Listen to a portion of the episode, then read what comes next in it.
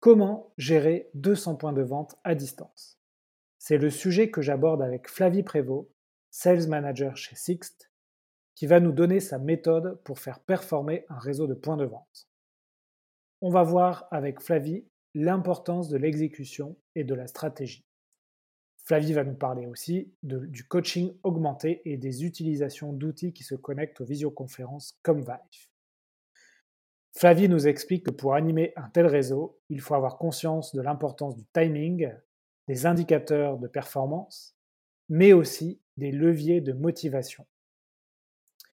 On pense souvent aux vendeurs, mais on oublie les managers, et inversement. On peut aussi négliger certaines échelles, locales, régionales. Avec cet épisode, vous allez savoir comment motiver des franchisés, des partenaires, des revendeurs. N'oubliez pas, si vous voulez améliorer les performances de vos équipes commerciales, demandez-moi un test de la technologie Vive qui permet d'enregistrer, d'analyser et de débriefer vos visioconférences. Bon épisode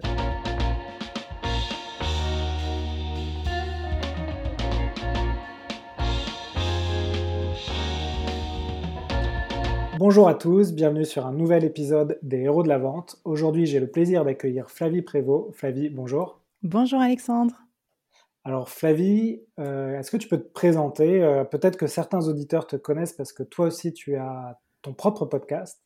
Mais est-ce que tu peux te présenter pour ceux qui ne te connaissent pas? Et puis comme ça, tu fais euh, une petite pub pour ton podcast aussi.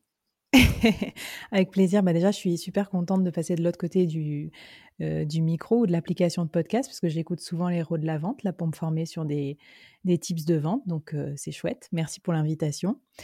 Euh, donc, moi, je suis, Flavie, je suis Flavie Prévost. Donc, je travaille aujourd'hui chez Sixt en tant que senior director sales pour la France.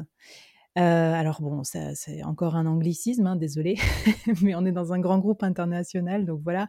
En gros, je m'occupe pour Sixt, qui est donc euh, une entreprise de mobilité, bah, de faire en sorte que tous les acteurs du réseau Sixt en France soient performants euh, pour vendre et déployer nos solutions de mobilité. Bon, je te la fais courte, mais on en parlera tout à l'heure parce que je pense que c'est un peu le sujet du podcast. ouais. Je suis pas mal une geek aussi du business développement au sens large, du développement des entreprises, parce que comme tu l'as dit, ben, moi j'ai eu envie, euh, tellement je consomme de podcasts et tellement j'en écoute et tellement ça me passionne la dimension de faire croître les entreprises, se développer et tout, de créer mon propre podcast à peu près il y a un an, donc ça s'appelle Le Board.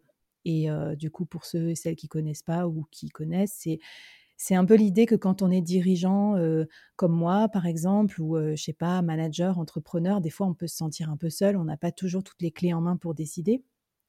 Et bah, surtout avec le Covid en plus, où on n'a pas, enfin, je sais pas, les trucs de networking et tout, on en pris pas mal un coup. Et du coup, ben, j'invite un invité chaque mercredi et on, il nous donne des idées, des inspirations et des techniques sur un sujet pour développer l'entreprise. Et du coup, c'est hyper sympa. C'est un peu un comité de direction virtuel, quoi, si tu veux, une sorte de petite communauté. Voilà, et puis euh, pour te dire sur la vente, euh, mon parcours un petit peu, bah moi ça fait déjà, euh, je sais pas, j'ai 36 ans, ça doit faire 12 ans et quelques que je bosse, quelque chose comme ça. ouais. ça se dit pas, mais bon allez, j'assume, c'est pas grave. et qu'est-ce que j'ai fait? En fait, je suis tombée dans la vente complètement par hasard. Alors, si ça peut déculpabiliser des gens qui nous écoutent, parce que je, enfin, par hasard, oui et non. Après, j'ai fait une école de commerce quand même, j'ai fait Neoma et d'ailleurs, euh, bah, je suis très active avec eux, le réseau des alumni. Euh, je suis coordinatrice du club euh, Growth pour eux, donc j'organise des conférences et tout. Mais ce que je veux dire par là, c'est qu'à la base, moi, si j'ai fait cette école, c'est parce que j'étais passionnée par la culture. Et donc, j'ai commencé à travailler au musée du Louvre. Donc, rien à voir avec un environnement commercial a priori, sauf que par mes fonctions de gestionnaire, j'ai été amenée très vite à devoir trouver de l'argent pour le musée, hein, pour qu'il puisse ben, réaliser sa mission, qui est quand même géniale, apporter la culture et tout. Et en fait, par hasard, j'ai compris que vendre, trouver de l'argent, etc., c'était juste nécessaire à toutes les entreprises. Et donc, c'était bien parce que ça finançait un, un objectif suprême, quoi, quelque chose d'important pour les gens.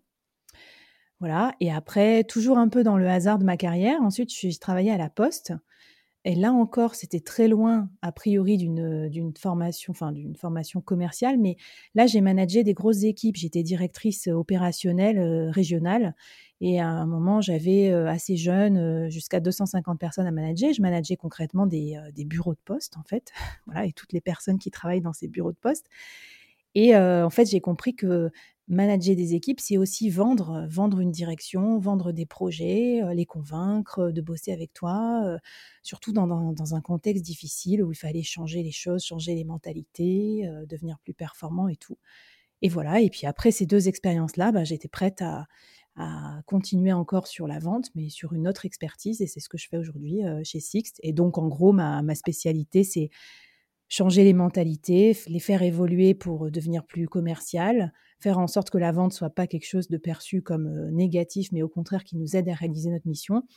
Et du coup, manager des gros réseaux de points de vente, de personnes, de partenaires pour atteindre un certain niveau de vente et de performance et faire en sorte que l'entreprise réalise sa mission. Voilà. Ouais, on, va en parler dans cet épisode. Euh, on va revenir sur les points de vente et le nombre de personnes que tu manages chez Sixt. Euh, juste, donc tu, es passé au musée du Louvre, puis la Poste, puis Sixt. Mm-hmm. Euh, donc c'est des secteurs différents. C'est est-ce que tu peux nous, nous, expliquer un peu les peut-être les, les, quelques différences, les similitudes aussi? Ça peut être intéressant. Oui, ouais, bah c'est intéressant. Alors j'ai parlé de hasard. Après, il n'y a pas que du hasard. Il y a aussi l'intérêt euh, du pluridisciplinaire. Moi, je suis quelqu'un d'un peu touche à tout. Ceux qui me connaissent, ils, ils en subissent les conséquences parfois. Mais enfin, moi, j'aime bien, j'aime bien varier. Donc j'ai j'ai trouvé à partir de là donc bah, plusieurs euh, environnements de vente intéressants. Donc euh, la vente dans les euh, institutions publiques, bien sûr. Donc tout ce qui est le domaine des appels d'offres. À l'époque du musée du Louvre, j'étais derrière les appels d'offres. C'était moi qui les qui les créais en quelque sorte. après, j'ai été dans donc la Poste, c'est tout ce qui est bancaire essentiellement, les activités bancaires wealth management, etc., gestion de patrimoine, immobilier, euh, tout ça. Il y avait aussi les activités de téléphonie mobile et de marketing direct, de publicité, etc., puisque toutes les activités postales aujourd'hui, elles ont très essentiellement pour vocation de faire connaître les entreprises euh, en B2B euh, auprès de leurs clients. Et après, avec Sixt, j'arrive sur un nouveau marché, un marché de la mobilité également très concurrentiel. À chaque fois, tous ces secteurs, ben, le point commun, c'est quand même qu'ils sont a priori sur le papier pas super sexy. Enfin, j'ai rien contre leur service, mais je veux dire, c'est pas. Souvent, on se dit que c'est plus facile de vendre des choses qui nous passionnent. C'est des environnements très réglementaires, très logistiques, très complexes, et dans lesquels la concurrence est rude. Et en plus, il faut avoir des conversations profondes avec les acheteurs parce que ça fait peut-être pas plaisir aux gens de payer de l'argent tous les mois pour s'assurer, euh, pour de la prévoyance ou pour, euh, j'en sais rien, moi, gérer leur flotte de véhicules, par exemple. Pourtant, c'est des choses super importantes euh, bah, pour les entreprises et les individus. Et du coup, moi, j'ai fait du B2B, du B2C et du B2B2C. Voilà. Ouais, ça c'est top parce que, parce que tu, ça te permet d'avoir une vision vraiment à 360 degrés sur les pratiques de vente.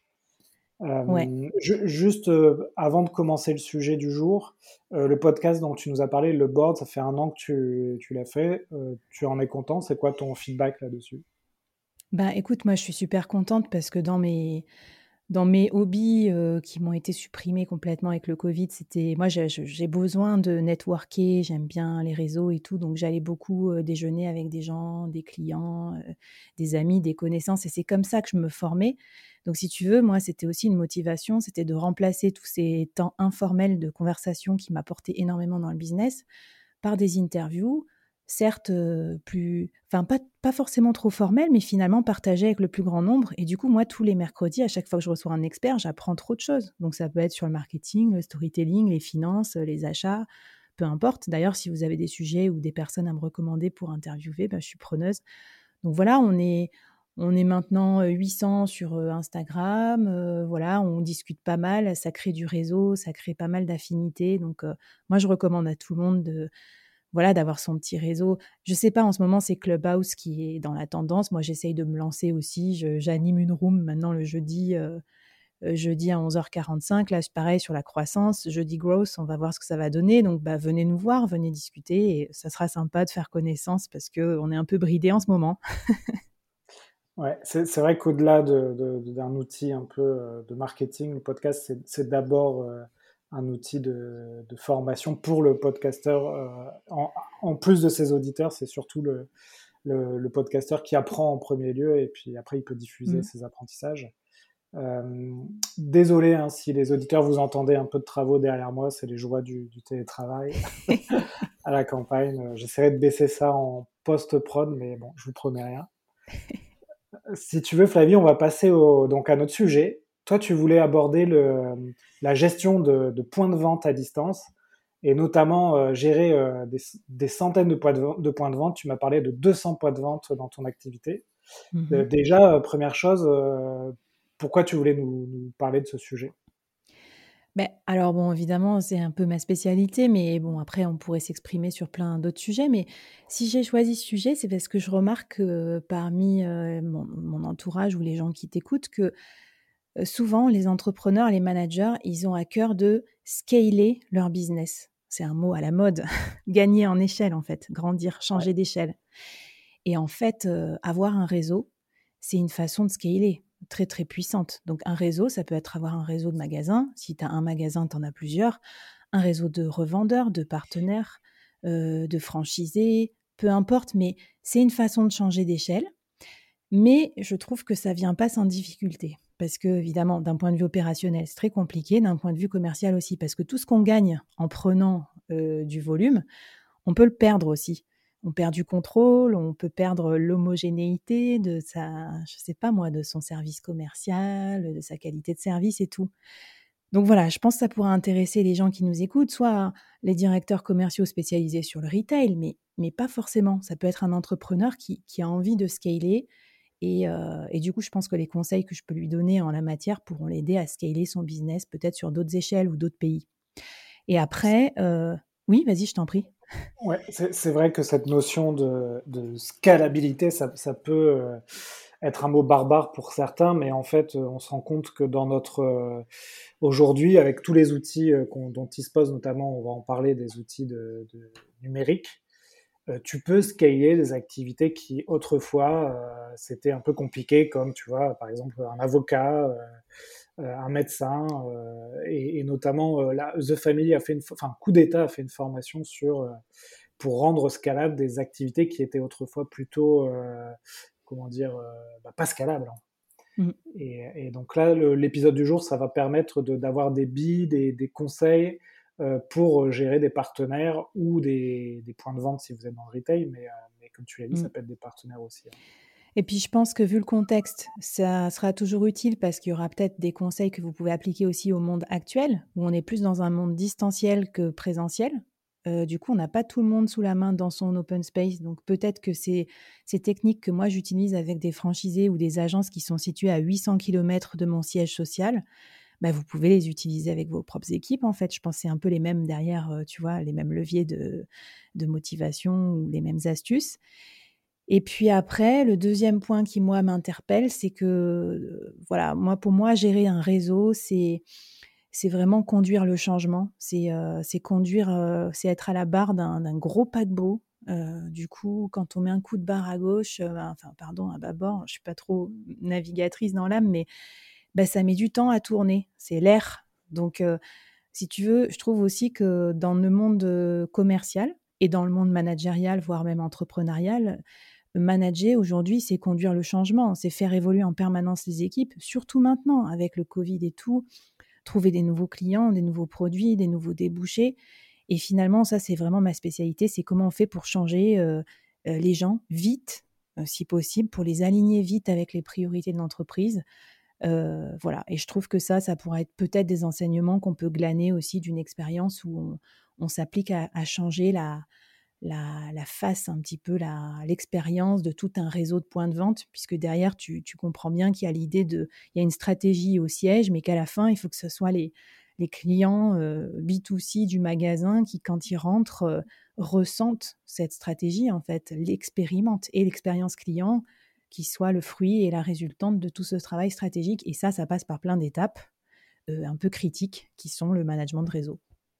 Ouais, c'est vrai que plus on est nombreux et bien sûr, euh, plus l'agilité, elle, va être, euh, elle va être compliquée à, mettre en place. toi, toi, tu dois manager dans ton activité chez Sixt combien, combien de personnes à peu près? Alors, on est à peu près, 600 à intervenir sur, sur le pays, sur le réseau des agences. Et alors, moi, je les manage pas directement, je les manage de façon indirecte en tant que manager transverse. Donc ça aussi, c'est ça rajoute une petit un petit truc d'équilibriste dans la dans la balance. Mais il y a, les conseillers commerciaux qui conseillent les clients, en première ligne. Il y a leurs managers il y a les managers d'AREA, les managers régionaux, il y a tous les échelons. Et puis après, il y a toutes les personnes du siège qui prestent aussi pour, le, bah, pour les boutiques et donc qui sont aussi mes, mes parties prenantes, mes stakeholders, que ce soit le, DRH et compagnie, ils ont tous un rôle important à jouer dans la performance commerciale. Donc en fait, en gros, tout ça, c'est mes petits, mes petits publics, mes premiers clients et d'ailleurs, en intro, je parlais de B2B, B2C, etc. J'ai découvert un nouveau mot que je connaissais pas et qui s'appelle B2E, donc B2E, comme business to employee.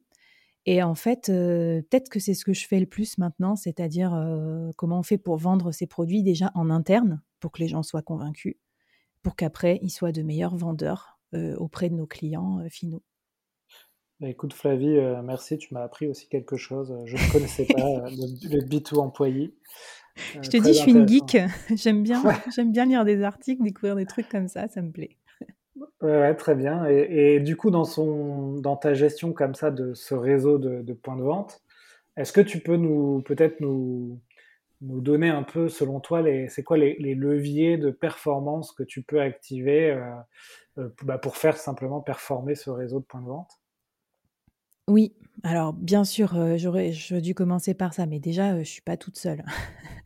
Pour manager un réseau comme ça, enfin plus c'est gros, de toute façon, il y a évidemment qu'on peut scaler, mais dans certaines proportions, on peut pas être un à s'occuper de 600 personnes, sinon c'est enfin le reach qu'il faudrait, l'implication, ça serait ce serait trop de déperdition d'informations. Donc, avec Sixt, on a mis en place une équipe de coachs et managers des ventes régionaux. donc c'est mon équipe, on est une dizaine. Et il y en a un dans chaque région. Et en fait, eux, ils sont chargés aussi de la stratégie, le coaching, la formation sur place, in situ, en situation, pour aller vérifier que tout ce qu'on a décidé d'implémenter au niveau du siège, ça soit appliqué localement. Alors ça, c'est peut-être le point numéro un du, un peu critique du réseau, c'est que je crois qu'il faut avoir vraiment marché sur ses deux jambes. Donc d'un côté, il faut être bien stratège, il faut avoir en tête un, je sais pas, un schéma directeur, un truc, une, vision qu'on veut accomplir pour tout son réseau. Et de l'autre, il faut être très opérationnel. Alors, moi, ça m'aide parce que j'étais directeur opérationnel avant, donc je sais ce que c'est la vie des opérations et qu'on a tout le temps autre chose à faire que de développer les ventes, la stratégie et tout. Donc, mais quand je dis opérationnel, c'est qu'il faut quand tu construis un plan marketing ou un plan commercial au siège, il faut aller voir en agence comment c'est fait en fait. Quelles sont les questions que posent les conseillers Est-ce qu'ils ont mis les voitures comme il faut En fait, il y a une forme de vérification. Et pour te donner un exemple, en fait, ça m'a marqué et c'était à peu près au début de ma carrière, du coup, je m'en rappelle bien. La Poste, qui est une boîte que j'apprécie énormément et qui bosse pas mal sur, sur tout ça. Malgré tout, un jour, j'ai vu une petite coquille je me baladais dans, ma région, dans une agence, et puis je, me rends compte que les, trucs du moment, le temps commercial du moment, si tu veux, en gros, pour résumer, n'étaient pas du tout mis à l'honneur. Il n'y avait pas les affiches, il n'y avait pas les trucs, ils ne savaient pas de quoi y parler. Et du coup, je demande à la personne, «Ben, qu'est-ce qui, qu'est-ce qui se passe? Pourquoi c'est pas en place? Enfin voilà, en mode, en mode sympa, mais pour savoir ce qui se passait. Elle me dit, mais quel temps commercial? Et en fait, je me suis rendu compte que les PDF générés, enfin travaillés par le siège, avec des armées de personnes qui nous faisaient des trucs super beaux, avec des scripts, des, cas clients, des personas et tout, excéder en capacité de boîte mail la boîte mail des agences. Donc c'est le truc con, quoi. tu vois, on a. C'est ballot, ouais.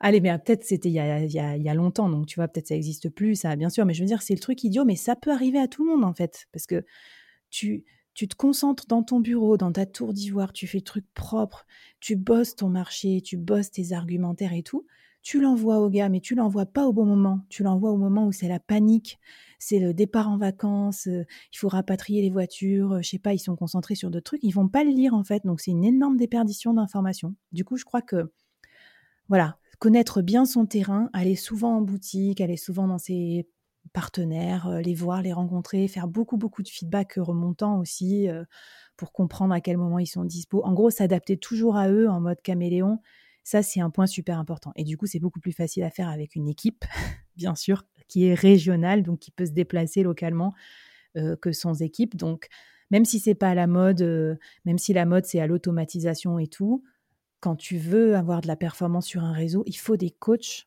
euh, qui vont localement voir ce qui se passe et qui vont localement pouvoir améliorer les pratiques.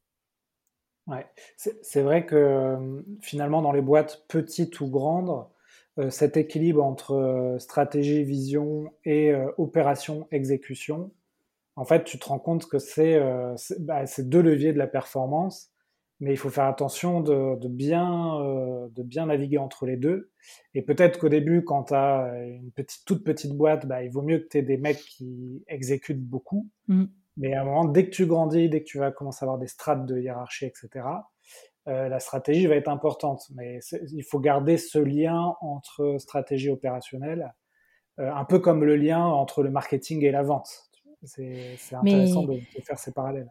Ouais, et après, on pourrait creuser pendant des heures, mais contactez-moi si ça vous intéresse, parce que je ne veux pas vous saouler si c'est pas votre sujet, mais c'est un peu, euh, on dit souvent du global au local aussi, euh, euh, entre un siège et ses pays, par exemple, un siège et ses marchés, du stratosphérique au détail. Et alors moi, il y a un truc que je vois souvent, que j'aime bien, c'est retail is detail. et c'est vrai que franchement, quand tu rentres dans un magasin, enfin, tu vois, imagine, je sais pas, la mode, la haute couture et tout, que t'as pas la collection, la taille, le vendeur qui dit ce qu'il faut et tout, mais tu as tout raté en fait, quoi. Et tu vois, l'impact sur le chiffre d'affaires, il est énorme en fait. C'est comme si ta page internet, je suis nulle en, truc, en développeur et tout ça, mais c'est comme si ton truc envoyait vers le mauvais lien. Donc, en fait, ce détail-là, tu peux le voir que quand tu vas sur le terrain. Et, il faut que différentes personnes aillent sur le terrain aussi, parce que quand c'est ta zone, ton environnement, tu commences à t'habituer malheureusement. Tu prends, il faut changer de lunettes pour voir des choses qui te choquent, parce que quand tu es toi-même dans le bocal, tu vois moins, tu vois, tu es, plus habitué, tu tolères plus de choses, alors que quand tu te balades dans différentes régions, quand c'est le DG qui va voir ce qui se passe en entretien avec un client, bah là tu te rends compte en fait de toute la mesure encore du chemin à parcourir et alors, le coaching, c'est vraiment ça. C'est toi le pro du coaching. Mais moi, j'ai utilisé Vive, notamment avec mes équipes de Sixt. Pourquoi? Parce que on passe beaucoup de temps à dire aux gens ce qu'ils doivent faire, mais on passe tellement peu de temps à vérifier ce qu'ils font vraiment qu'en fait, il y a un énorme gap, il y a une énorme dichotomie. On croit qu'on a fait notre taf parce qu'on leur a passé notre temps à leur dire ce qu'il faut faire, mais personne vérifie comment c'est fait. Donc ça, c'est l'échec assuré et je fais pas l'affront euh, aux DIRCO qui nous écoutent euh, de ça, mais c'est la vérification, le coaching en situation qui fait toute la, toute la force du directeur commercial. Ouais, et tu vois, hier, j'ai eu un rendez-vous avec une boîte de recrutement. Et en fait, dans le recrutement, c'est la même problématique. C'est que il y a beaucoup de gens qui recrutent des personnes sans vérifier ce qu'ils font vraiment. C'est-à-dire que tu vas recruter un commercial, il va te dire euh, j'ai fait X, pour, X de chiffre d'affaires, mais tu vas pas vérifier vraiment s'il maîtrise, euh, je sais pas, euh, la prospection téléphonique, le rendez-vous, le closing. Et ça, il n'y a pas 36 moyens de, le faire. Hein. Il faut le, mettre en situation mm. et analyser son comportement. Et, en fait, trop peu de, cabinets de recrutement le, font, ça. C'est-à-dire qu'aujourd'hui, tu as beaucoup de systèmes de quiz ou de, remplir des, comment dire, des questionnaires de, de profil, etc. Mais euh, ça s'arrête là. C'est un mhm. peu la même problématique que ce que tu nous dis dans le retail ou dans d'autres activités commerciales. Hein. Et bien sûr, après, les écueils, on les connaît tous. On regarde d'abord nos outputs, euh, le chiffre de vente, euh, etc., et le chiffre d'affaires. C'est plus facile à mesurer aussi. Mais ce que je voulais dire, c'est quand tu travailles sur le coaching dans le réseau, tu peux tout à fait mesurer des choses qualitatives pour peu que tu t'en donnes la peine. Par exemple, nous, on, on fait exprès tous les quarters, tous les mois, de se doter d'indicateurs mesurables pour mesurer la qualité, par exemple, de discours euh, commercial ou de coaching. Par exemple, tu peux, tu définir une grille de coaching euh, scorée qui te donne des points.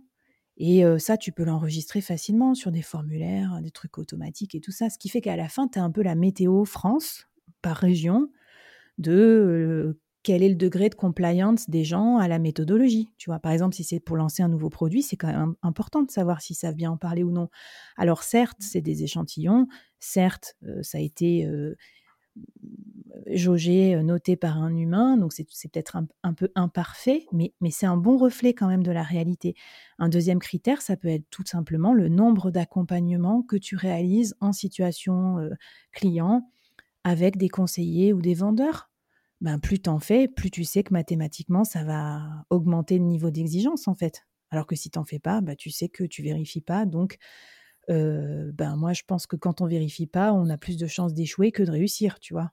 Enfin, c'est pas, je suis optimiste dans la vie, mais par contre je suis un peu micro pessimiste sur les petits trucs parce que les gens n'aiment pas changer, les gens ils aiment pas employer des nouvelles méthodes de vente, ils aiment pas prendre des risques, ils aiment pas poser des questions ouvertes. Enfin, tu vois tous les trucs classiques de la vente. Donc si si tu les y contrains pas, mais d'une façon sympa avec du coaching, je vois pas pourquoi les gens s'embêteraient à changer de méthode.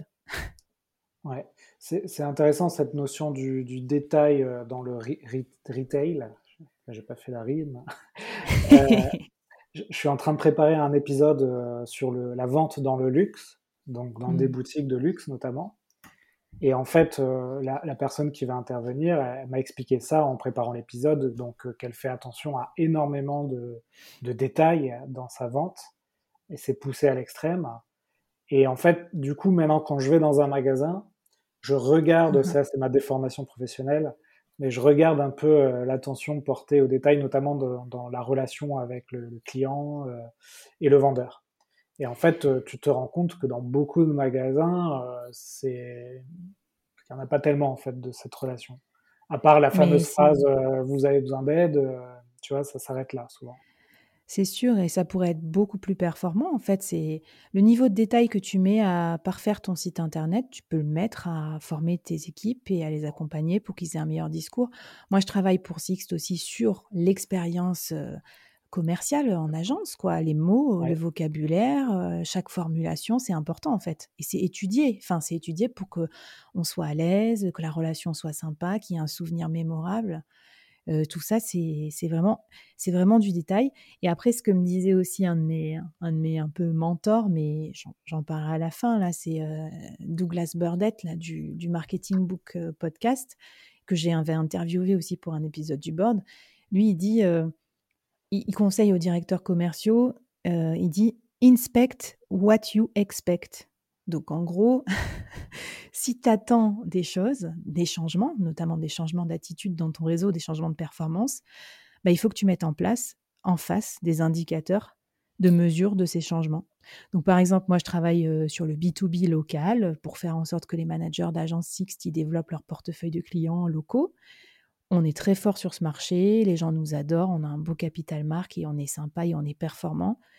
Bah, du coup, il faut qu'on utilise la recommandation, puisqu'on a des clients qui nous aiment, donc ils peuvent nous recommander. Ben, sauf qu'on ne le mesure pas, parce qu'on a Salesforce avec tout un, tas, tout un tas de KPI, je ne sais pas combien on en a, des milliers, mais dedans, il n'y a pas vraiment la recommandation. Du coup, on va être obligé de mettre à part un petit dispositif un peu plus manuel, un peu plus old school, où on va voir personne par personne, combien ils ont obtenu de recommandations, de qui, etc. Jusqu'à ce que ça décolle. Tu vois, après, tu n'es pas obligé de faire ça pendant trois ans, mais pendant peut-être un quart d'heure. Voilà. moi, on a parlé de levier de performance. Moi, je, me rends compte depuis deux ans, là, notamment depuis que je fais appel à des, à des coachs de vente. C'est en mhm. fait, euh, on reprend encore cette notion de détail mais en fait, l'attention au détail dans les rendez-vous, moi, je n'y faisais pas forcément attention avant parce que je, je suis quelqu'un qui essaye de, de, gérer beaucoup de projets, d'aller vite, etc. Donc, j'avais plutôt une mmh vision macro euh, de mon activité. Et en fait, mmh. euh, aujourd'hui, j'ai cette attention euh, micro dans les rendez-vous d'aller en détail parce qu'en fait, tu te rends compte qu'en changeant, en analysant et en changeant quelques comportements, bah, tu vas aller beaucoup plus vite et en fait, ta, ta, ta partie macro va bah, va s'améliorer aussi. Mmh Et c'est vraiment, euh, on, a parlé tout à l'heure de la balance entre l'exécution de la stratégie, et là, c'est vraiment la balance entre euh, le micro et le macro. On est, on est philosophe aujourd'hui. Hein. non, mais complètement. Et tu vois, tu, parlais de balance, et comme on parlait de scaler, ça, c'est aussi un, conseil que j'aurais à recommander. Donc, on a parlé de l'importance du, du, détail, on a parlé de l'importance du coaching en situation.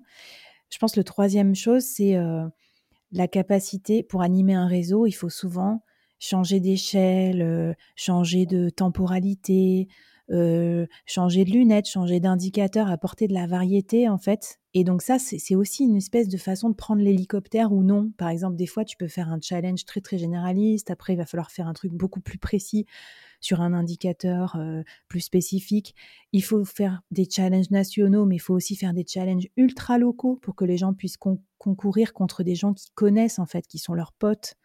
Faut faire des challenges par peut-être promotion d'arrivée dans l'entreprise où ils ont été en formation ensemble, du coup ils ont envie de se challenger voilà, je pense qu'il faut faire des choses très longues, euh, par exemple un quarter ou un semestre, et puis il faut faire aussi des trucs très courts, par exemple des journées privilèges, euh, nous on fait des journées boost. Donc cette, moi je suis à l'aise dans, le, dans un environnement changeant, mais c'est pas facile, ça demande énormément d'organisation. C'est en fait la gestion d'un réseau, c'est un peu des, cycles longs, puisque toi pour communiquer avec une équipe directe, ça te prendrait un coup de fil. Mais moi, pour toucher 600 personnes sur six niveaux stratégiques, euh, enfin de hiérarchie différents, ça va me prendre peut-être trois semaines. Enfin, je sais pas. Évidemment, on essaye de réduire toujours ce temps, mais il y a une forme de temps incompressible. Donc, savoir changer d'échelle et de temps, d'indicateurs et tout, c'est une façon aussi d'apporter de la variété et surtout d'avoir une stratégie euh, euh, de, combinatoire de plein de stratégies qui fait qu'à la fin, chaque stratégie étant un peu imparfaite, bien sûr, mais au moins à la fin, tu n'auras pas misé tous tes œufs dans le même panier, tu vois. Tu auras un bilan commercial normalement euh, meilleur. Et du coup, pour ça, moi, je recommande, on fait avec mes équipes aussi, de prendre ton année et de te faire un cadencement euh, super chiadé, quoi. En gros, tu prends ton année, tes moments chauds, tes moments creux, tes cycles Est-ce qu'il y a des saisons euh, Est-ce qu'il y a des, de la saisonnalité Des rushs commerciaux, des choses comme ça Et puis tu commences à poser tes petites briques un peu de Lego pour construire euh, toute ton animation. Puis après, tu vérifies si ça rentre avec le temps, avec l'inertie nécessaire pour bien communiquer aux uns et aux autres et pour pas faire de l'empilage de mesures qui de toute façon servent à rien. Parce que quand tu vas en magasin et que tu vois qu'ils n'ont même pas changé la vitrine du mois d'avant, ça sert à rien de leur faire un nouveau challenge incompréhensible sur des trucs. Voilà, faut pas non plus pêcher par excès de boulimie. finalement, le, thème de notre épisode, c'est, ça pourrait être comment trouver l'équilibre entre des leviers de performance, puisque là, on a parlé de court terme, long terme. c'est encore un autre sujet intéressant. Flavie, je me demandais, donc tu nous disais à l'importance d'aller sur le terrain, de coacher les gens sur le terrain avec ce qu'on a vécu l'année dernière, le Covid, euh, et, forcément, j'imagine, tu as dû changer des choses. Comment ça s'est passé, finalement, cette, cette notion de, de, distanciel imposé ou de télétravail euh, mm. Est-ce que tu as pu quand même euh, faire des choses à distance Comment ça s'est passé? Oui, oui, alors, bah, c'était super intéressant parce que, bah, là, je vais avoir un avis un peu contrasté. Je pense, à la fois tout a changé et rien n'a changé, dans le sens où, c'est pas pour faire une réponse de Normand, mais ce que je veux dire, c'est que ça nous a apporté des nouvelles pierres à l'édifice et je vais te parler après d'un truc qu'on a qu'on a un peu créé avec l'équipe. Enfin, ça existe peut-être déjà ailleurs, mais bon, le principe du coach, augmenté. C'est-à-dire qu'en gros, on a des nouveaux outils maintenant à notre, qui sont beaucoup plus vulgarisés, euh, qui nous permettent d'être meilleurs dans notre coaching et plus performants qu'avant, comme la visio, etc. Je vais te donner des exemples de ce qu'on utilise pour être encore meilleur qu'avant quand on n'était que en présentiel. Mais en parallèle, la vie continue, il y a toujours des clients, il y a toujours des déplacements, il y a plus de changements qu'il n'y en a jamais eu, que ce soit dans euh, les nouveaux produits qu'on a lancés en mode Covid, parce que tu te doutes bien que Sixt, évidemment, on a dû, euh, on a dû s'adapter aussi à la situation et tout. Donc, on fait encore beaucoup de présentiel. Et ça te paraît peut-être étonnant, mais mes équipes, moi, elles continuent à se déplacer dans les agences pour les coacher en situation, euh, dans le respect des règles sanitaires, évidemment. Après, c'est des petits périmètres, tu vois, ils sont jamais, ils sont souvent deux ou trois, tu vois, max. Mais il y a encore, il y a encore ce présentiel qui est important chez nous. Et donc, ce qu'on fait, c'est on essaie de faire la combinatoire, on fait l'hybride entre les deux, parce que le, distanciel, ça nous a permis de gagner énormément de temps. Donc, on a un meilleur euh, ratio de coaching par heure, quoi, si je puis dire. Enfin, c'est pas des robots, les gars, tu vois, mais quelque part, on mesure aussi notre propre efficacité. Parce que si on coach une personne par trimestre, on n'est pas, on n'est pas au bout du, du, tunnel, quoi. Euh, donc, on fait des coachings euh, visio nous, on a la suite Microsoft, mais ça pourrait être n'importe quel autre truc. Donc, on va utiliser Teams, par exemple. On fait des, des coachings en visio. On fait des petits groupes aussi, des petites classes virtuelles. On utilise aussi la fonction live pour faire plutôt de la motivation, des événements de, on dire, d'émulation.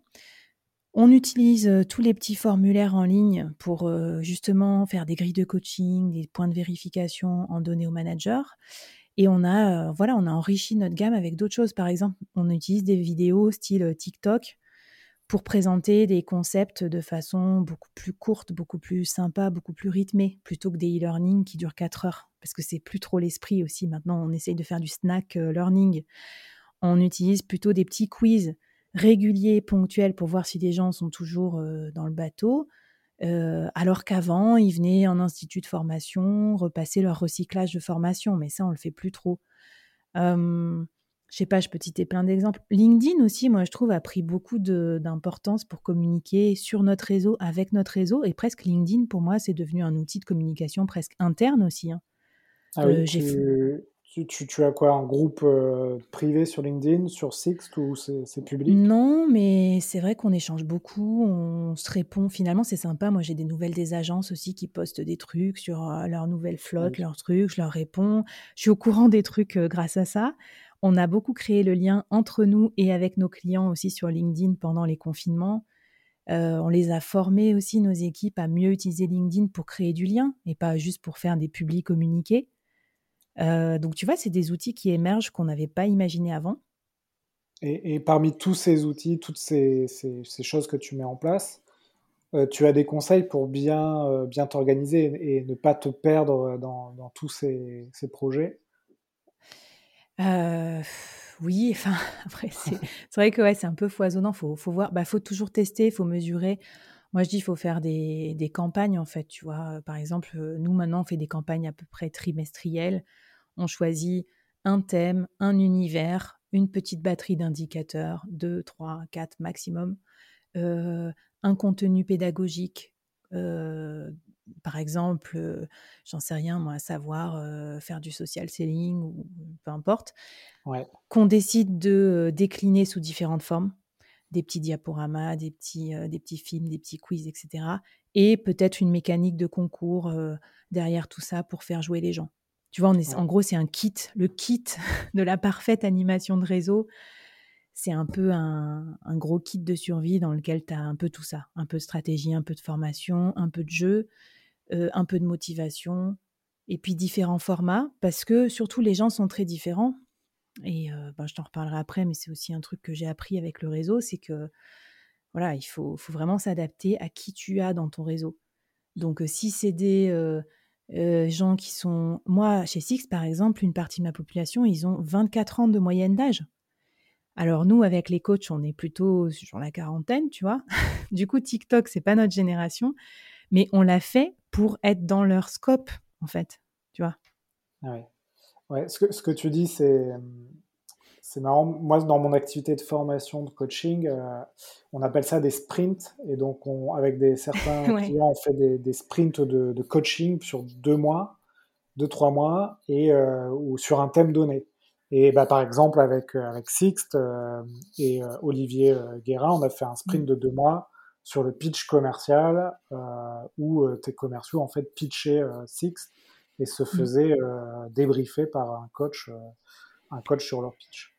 Mais ça, c'était génial. Je rebondis parce que des fois, les outils, ça fait pas tout, mais quand même, ça aide à démultiplier. Tu vois, euh, sur l'activité B2B, à ce moment-là, on n'était que deux, euh, parce qu'on était en attente d'un recrutement et tout ça. Du coup, pour coacher 100 personnes à, adopter le nouveau pitch Sixt spécial post-Covid, tu vois, où tout a changé. Et forcément, la mobilité dans un contexte Covid où les entreprises n'ont plus le droit de, pas toutes en tout cas, de se déplacer, tout a changé. On a créé un nouveau produit d'abonnement, mobilité. Enfin, il fallait qu'on fasse une formation express sur 100 personnes à deux. C'est impossible. Et du coup, ben, utiliser des mécanismes comme Vive, c'est euh, qui permettent un coaching asynchrone.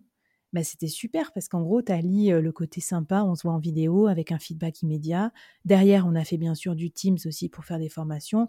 Tout ça, on a mis un quiz, on va faire un concours de pitch. Et tout ça, ça vit depuis six mois et ça fait qu'on a des résultats beaucoup plus performant que quand ça allait bien et que c'était une année record pour Six. Donc, moi, en fait, pour te dire comment je m'y retrouve dans tous ces outils, ben, si ça prend trop de temps, j'arrête. Euh, si c'est pas performant, j'arrête. Et pour tout le reste, je teste tout le temps des trucs, quoi. Ouais, donc c'est vraiment comme, comme, comme dans notre milieu de, de start-up, tester, itérer et, et soit Oui, c'est un peu un joyeux bordel, mais voilà. C'est comme ça que tu vois aussi.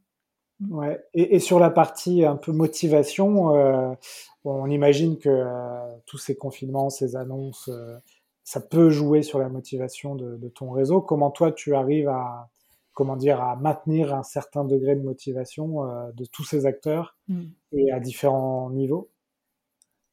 Bah, écoute, ça, c'est intéressant. Alors, c'est moi, c'est mon parcours assez pluridisciplinaire et peut-être que le fait que je suis un peu une fausse commerciale parce que je suis un peu généraliste et j'ai bossé dans des environnements qui n'étaient pas que commerciaux, ça m'a donné cette force de comprendre que tous les gens sont pas faits du même bois. Et quand tu es directeur commercial, souvent, tu l'oublies. Tu es tellement passionné par ton produit, tes clients, ta performance, que tu es chaud, tu es, super motivé, tu parles que d'argent, de motivation, du futur. Enfin, tu sais, souvent, c'est des archétypes. En plus, les directeurs commerciaux, c'est souvent des promoteurs, des gens super à l'aise en public et tout et tout. bref.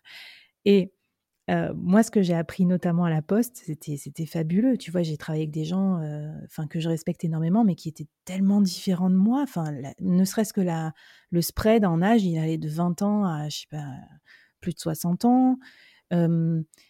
Et puis les gens n'étaient pas tous là pour même, euh, le même driver de motivation. Il y en a qui en avaient rien à faire euh, des primes ou de l'avancement professionnel, par exemple. Du coup, j'ai compris, euh, avant de le voir exprimé dans des bouquins de marketing, le What's in it for me? C'est-à-dire, et moi, qu'est-ce que j'ai à y gagner à ton truc que tu me présentes?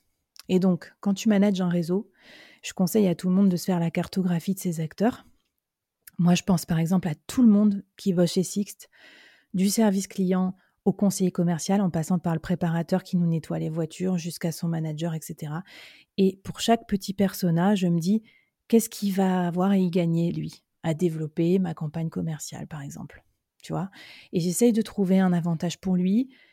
Si j'ai pas pensé, faut pas au moins que ça soit un inconvénient, tu vois, que ça lui rajoute du boulot, ou en tout cas, je pense à lui, c'est une espèce de forme d'empathie. Et je trouve que voilà, savoir s'adapter à tous ces acteurs, c'est une bonne façon d'arriver à les motiver. Alors, tu n'arriveras pas toujours à les motiver tous sur le même temps commercial, mais ça veut dire, on revient au changement d'échelle de tout à l'heure, que tu peux aussi des fois changer les publics, un coup manager, enfin motiver les managers, la fois d'après plutôt les vendeurs en direct, tu vois. Et quand tu as des franchisés, par exemple, dans ton réseau, les franchisés, c'est un public méga différent. Hein. Chez nous, c'est des hommes d'affaires, des entrepreneurs qui ont plusieurs business.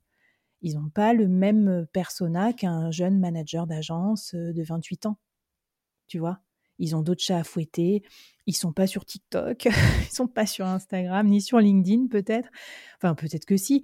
Mais donc, voilà, avoir un discours adapté, se mettre un peu dans leur peau, donc faire connaissance avec eux si tu l'as pas déjà fait sur le terrain ou en allant bouffer avec eux, bah c'est une bonne façon, je trouve, de, connaître quel est leur levier de motivation et, comment les toucher au cœur et qu'ils se disent ah ouais ça ça me parle, du coup je vais pour une fois je vais je vais faire ce truc là de, challenge de réseau, je suis motivé.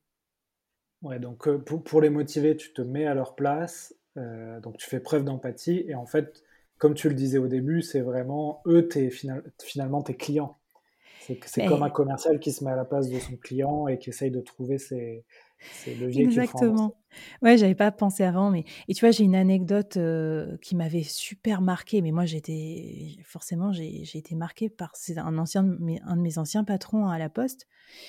Il avait, euh, il s'adressait à un parterre de 800 euh, commerciaux, enfin des conseillers commerciaux, des conseillers bancaires, quoi, si tu veux. Et cette population, il y a, des gens qui étaient motivés par leur rémunération variable, comme des commerciaux, mais il y en a d'autres qui, étaient motivés plutôt par l'idée d'appartenir au groupe de la banque postale, qui est une banque pas comme les autres, euh, qui n'est pas la banque des traders et tout, donc qui est un peu une banque citoyenne. Et en fait, au lieu de leur dire ouais, vous vendez pas assez de prévoyance, vous êtes nuls, vous n'aurez pas assez de primes, il leur a dit tous les gens qui ressortent de votre bureau à qui vous n'avez pas parlé de prévoyance, par exemple une femme, euh, une famille monoparentale euh, qui est en risque financier, etc., c'est de la non-assistance à personne en danger. Et euh, en fait, putain, j'ai trouvé ça hyper fort parce que là, qu'est-ce qui s'est fait? Il s'est mis dans la poche, enfin, il a, il a touché la corde sensible d'une partie de la population qui était motivée par le désir de faire le bien de ses clients et non pas de faire du profit pour la banque ou de faire du profit pour leur compte en banque à eux, tu vois? Et ça, je l'ai gardé en tête et des fois, j'essaye d'y penser quand j'oublie pas. voilà. Ouais, c'est vrai que chacun a ses leviers de motivation intrinsèques, ce que Simon Sinek appelle le why, mmh. pourquoi je, je, fais ça.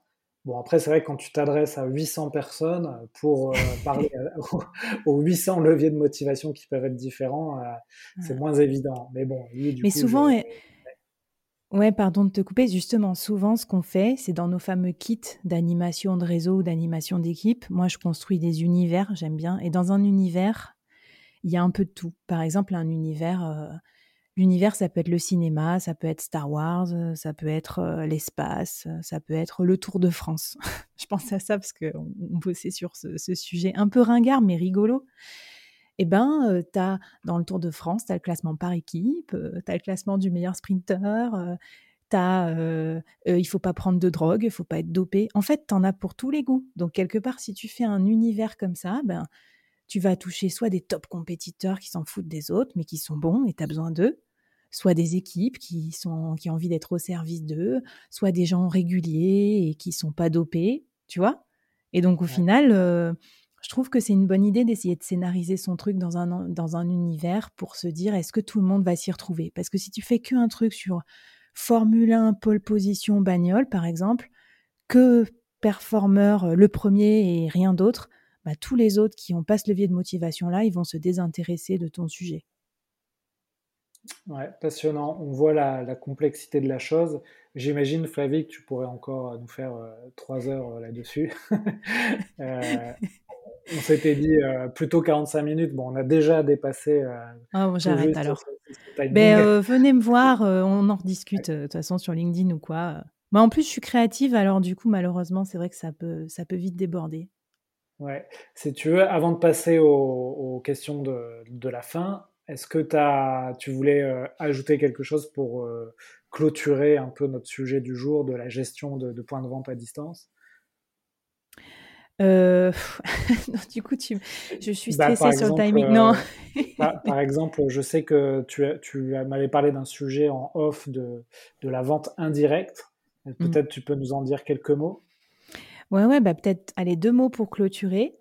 Euh, si vous pensez que c'est pas pour vous la vente en réseau et tout ça, je pense que peut-être il faut reconsidérer cette solution parce que par exemple, j'ai été très surprise de voir que des boîtes comme HubSpot utilisent des vendeurs indirects pour vendre HubSpot euh, et que ça leur rapporte un sacré chiffre d'affaires. En gros, des. 45% de leur chiffre d'affaires, c'est grâce à de la vente indirecte. Pouah bah voilà, je connaissais pas les 45%, mais c'est ouf. Alors que tu vois, c'est en gros, c'est qui ces revendeurs? C'est des gars comme toi et moi qui aiment bien HubSpot, qui ont une com s'ils arrivent à le vendre à des clients, quoi. Enfin, ils, ont un département dédié à ça. D'ailleurs, euh, euh, c'est Jules Pérignon qui est, qui est venu sur ce podcast qui, qui gère ce département. C'est pour ça que j'ai la stat. Mmh. on n'a on a, on a pas fait l'épisode sur la vente indirecte, mais sur la, vidéo dans la vente. Mais effectivement, ils ont, euh, ils ont formalisé ça et ils arrivent à quasiment la moitié de leur vente. C'est grâce à des ambassadeurs, des boîtes qui installent HubSpot chez d'autres clients. Mmh et qui, gagne de l'argent grâce à ça. Ça, c'est motivant. Euh, j'ai reçu sur mon podcast le board, euh, peut-être tu l'avais eu aussi, je crois, Evelyne Platnik-Cohen, The Booster de Booster Academy, qui a développé son réseau pour en faire une référence en mode franchise. Donc ça, c'est aussi une très bonne façon de d'avancer plus vite. Hein, surtout si tu n'es pas trop nombreux. Et puis, ben, moi, chez Sixt, si ça peut vous donner l'envie, ben, moi, je, je manage que des gens qui, qui ne me reportent pas directement. J'essaye de les transformer en ambassadeurs, qui soient fans et du coup, par exemple, on a une force de vente de tous les managers de toutes les agences, ils font partie de notre force de vente. Alors, vous imaginez si on devait recruter 200 commerciaux, ce serait, serait quand même complètement une autre paire de manches. Alors, il y a des commerciaux aussi, attention, ils n'ont pas le même job, mais ce qui est génial, c'est que bah, moi, ma force de vente indirecte, finalement, ils ont aussi beaucoup de crédibilité avec les clients parce que ce sont eux qui, arrangent leur mobilité au quotidien, qui connaissent les voitures, qui connaissent tout par cœur. Donc, ils ont cette, crédibilité que peut-être un commercial va perdre au fur et à mesure qu'il est avec des grands comptes. Donc voilà, moi je pense que c'est une super, euh, idée pour vous, peut-être vous poser la question. Par contre, évidemment, euh, il y a un peu de déperdition, il euh, faut les motiver et ça demande un département dédié, comme chez HubSpot, je pense. Ouais, ouais. c'est vrai que moi aussi, je crois beaucoup à ces, ces ventes indirectes, ces partenariats. Euh, J'essaye de créer un écosystème de coachs, d'organismes de formation. Tu, tu, as cité Booster Academy. Bah, tu vois, Booster Academy euh, sont partenaires de, de Vive et euh, place Vive chez leurs clients. Et pour moi, ça, c'est de la vente mmh. indirecte et, et, je crois beaucoup en ces, en ces leviers de, de croissance. Ouais, c'est hyper bien. Mmh.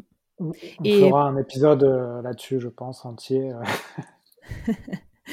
voilà, ouais, ouais. Et puis peut-être, euh, je sais pas, le dernier mot de la fin aussi. Bon, je parlais beaucoup de détails, d'indicateurs et tout, mais je crois que voilà, moi, mon sujet, c'est la performance des réseaux, mais la performance, c'est un petit côté violent aussi. Euh, je sais pas, un jour j'ai écouté un podcast par hasard sur euh, les, les, nazis, euh, Leistung, etc.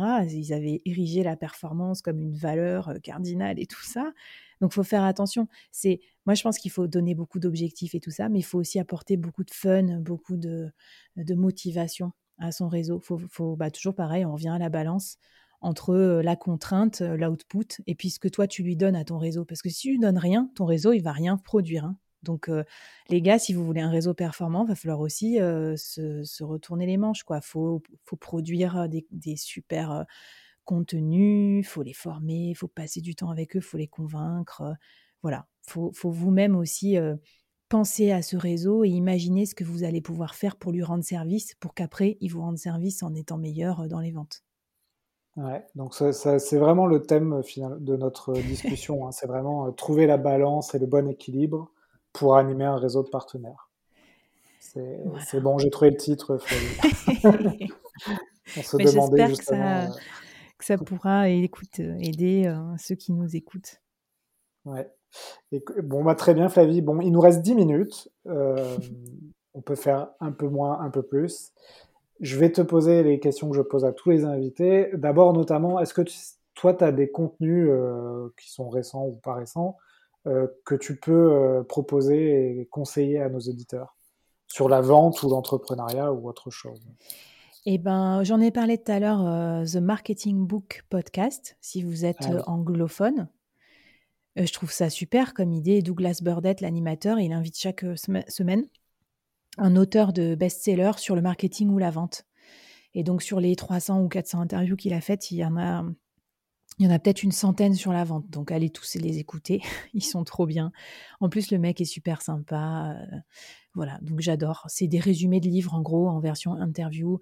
Euh, il y avait des résumés de same, same side selling, de spin selling, enfin de plein de bouquins euh, que vous avez peut-être déjà lus. Voilà, et après, moi, je, bah, toujours dans les podcasts, podcasts ou même blog et tout, j'aimais bien Seth Godin. C'est plus du marketing, mais je trouve que ça aide aussi énormément pour la vente. C'est comment créer de la connexion, comment avoir une approche un peu différenciante de tous ses concurrents.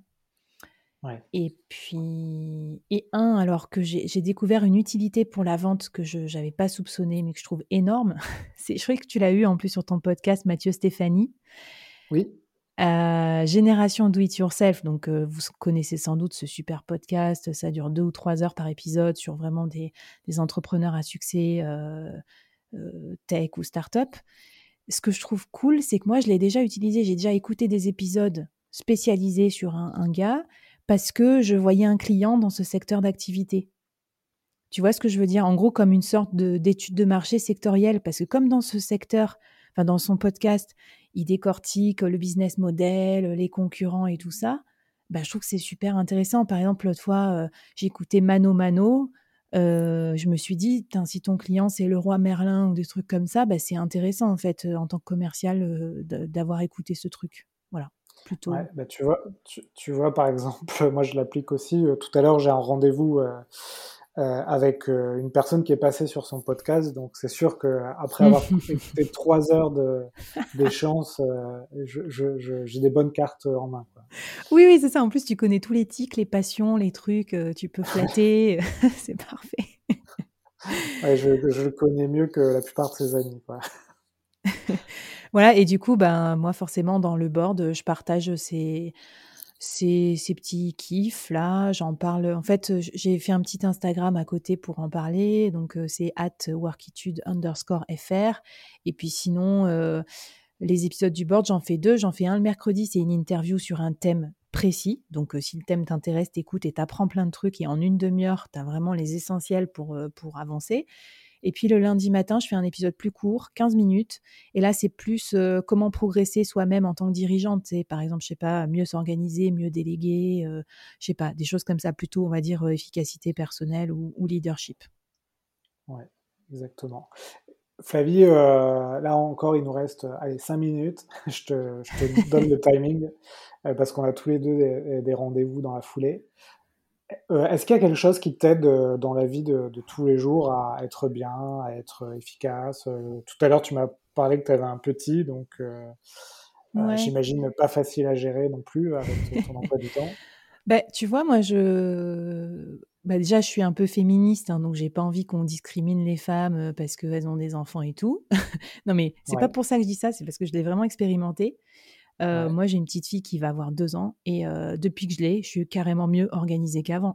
Avant, j'étais une énorme lève tard, couche tard. C'était horrible. Ouais, j'ai euh. déjà entendu, j'ai déjà entendu ça bah, de Jean de la Roche-Brochard hein, qui est passé sur ce podcast qui disait la mmh. même chose. quand il avait ses trois enfants, bah, il était très organisé avec son emploi du temps et quand il partait de la maison, il était complètement à l'arrache. Donc c'est super. Franchement, ça m'a forcé à faire des routines, à mettre en place plein de trucs. Enfin, c'est trop bien. Euh, moi, j'ai, moi, c'est mon, mon, networking. Networking pour moi, c'est important. Donc je fais. Bah, du coup, c'est pour ça que je fais du clubhouse, que je fais euh, les visios sur de Neoma, sur euh, nos événements tous les mois sur LinkedIn, que j'ai lancé le board. C'est pour vous rencontrer, quoi, rencontrer des gens, j'aime bien. Et puis après, version Sixt style, euh, mais ça va complètement avec ma, motivation aussi pour bosser pour Sixt, c'est que moi, je me suis mise au vélo dans Paris ah pour mes, mes rendez-vous pro. Et ça a juste changé ma vie. Je, fais du sport, j'en profite, je suis contente, voilà. Et, ça va très bien avec notre lifestyle euh, Sixt, parce qu'en gros, nous, on dit euh, posséder, c'est dépasser, quoi. C'est has-been. On n'achète plus de CD, on a, on a Spotify, on n'achète plus de DVD, on a Netflix. Bah voilà, pourquoi avoir une bagnole, plus un vélo, plus un machin? Moi, j'ai mon appli Six pour mes trottinettes et mes bagnoles, et j'ai mon Vélib, et je suis trop contente. Je me sens trop libre. Donc euh, voilà, c'est ma petit, mon petit moment. Euh, c'est pas le yoga pour moi, c'est la multimodalité, euh, mais sans contrainte. Surtout que là, le, vélo à Paris, quand, quand c'est le confinement, ça doit être assez sympa. Euh, quand il fait beau, euh, ça, doit être agréable. C'est super sympa. Ouais. ouais. Bah, très bien, Flavie. on finit avec deux questions. Allez, je te les pose en même temps, comme ça tu, tu mm. gères les dernières minutes. Est-ce qu'il y a une vente dans ta carrière qui t'a marqué? Et enfin, si tu pouvais inviter quelqu'un sur ce podcast, tu inviterais qui? Euh, alors, euh, bon, la vente qui m'a marqué, ouais. Quand je dis marqué, c'est plus euh, qu'est-ce que tu as appris en fait avec Oui, oui, oui. Ben, franchement, je vais te la faire courte parce que j'en ai déjà parlé. Euh, en fait, moi, j'ai appris qu'il fallait d'abord vendre en interne avant de vendre en externe et que des fois, c'est plus dur. faut vendre au comité de direction. Moi, j'en fais partie. Euh, Sixte, par exemple, les idées, les trucs. faut vendre à son boss euh, ses idées avant de les travailler, sinon c'est du temps perdu. Quand j'étais à la poste, fallait que je vende au syndicat pour voir s'ils étaient d'accord avant. Enfin, tu vois, en gros. Donc, c'était très formateur. Et, et après, qui j'aimerais écouter? Ben moi, j'aimerais bien entendre des femmes directrices commerciales, ça me plairait, si t'en trouves, qui osent s'exprimer. C'est un petit message pour elles. Venez, venez les filles, n'ayez pas peur. Il n'y a pas que des mecs dans ces fonctions. Ça arrive, là. J'en ai trois qui, qui, sont prévus, donc euh, ça arrive. voilà. Après, euh, j'aimerais bien peut-être entendre Nespresso parce que je trouve qu'ils ont fait un truc rigolo. Ils ont fait du B2C vers le B2B. Donc, je voudrais savoir comment ça se passe parce que souvent, on fait l'inverse. Et ah après, euh, euh, le, sujet farming, moi, m'intéresse. C'est pas le plus sexy. On parle souvent du hunting, la prospection et tout. Mais je trouve que bah, pour en faire beaucoup chez Six aussi, c'est super rentable, super intéressant, à mon avis, un peu négligé. Donc, si jamais tu as des, des, experts à me présenter, je suis, je suis partante. Oui, c'est vrai que cette question-là de. Alors, moi, moi c'est vrai que dans mon jargon, j'appelle ça le, le Customer Success. Désolé encore pour l'anglicisme. Ouais, non, t'as raison. je suis peut-être daté là. Ça, ça a 10 ans, enfin. c'est le jargon euh, startup. Mais c'est vrai que c'est un sujet hyper important parce que si tu fais de l'acquisition client, que tu leur vends, etc., mais que derrière ça, tu t'en occupes pas et qu'après, tu, chaque année, tu, tu, en fait, tu remplis un, un tonneau percé et, mm. et c'est pas bon. Donc, euh, effectivement, il faut que je trouve un expert là-dessus. Donc si vous en avez dans votre réseau, ben, envoyez-moi un petit message ou si vous voulez passer sur le podcast, c'est avec plaisir. Écoute Flavie, super, on arrive à l'heure de podcast, euh, c'est pas mal, on... a respecté le timing. Ben, merci à euh, toi de m'avoir supporté, sans trop me couper la chic. ouais, si on veut te joindre Flavie, on te joint sur LinkedIn Yes. Ok, donc Flavie Prévost, euh, n'hésitez pas à, contacter Flavie, on a vu que tu avais plein d'idées. donc merci encore d'être passé sur le podcast. Et puis, euh, bonne, euh, bonne année avec Sixte, hein, euh, malgré tout ce qui se passe. on voit que vous faites preuve d'agilité.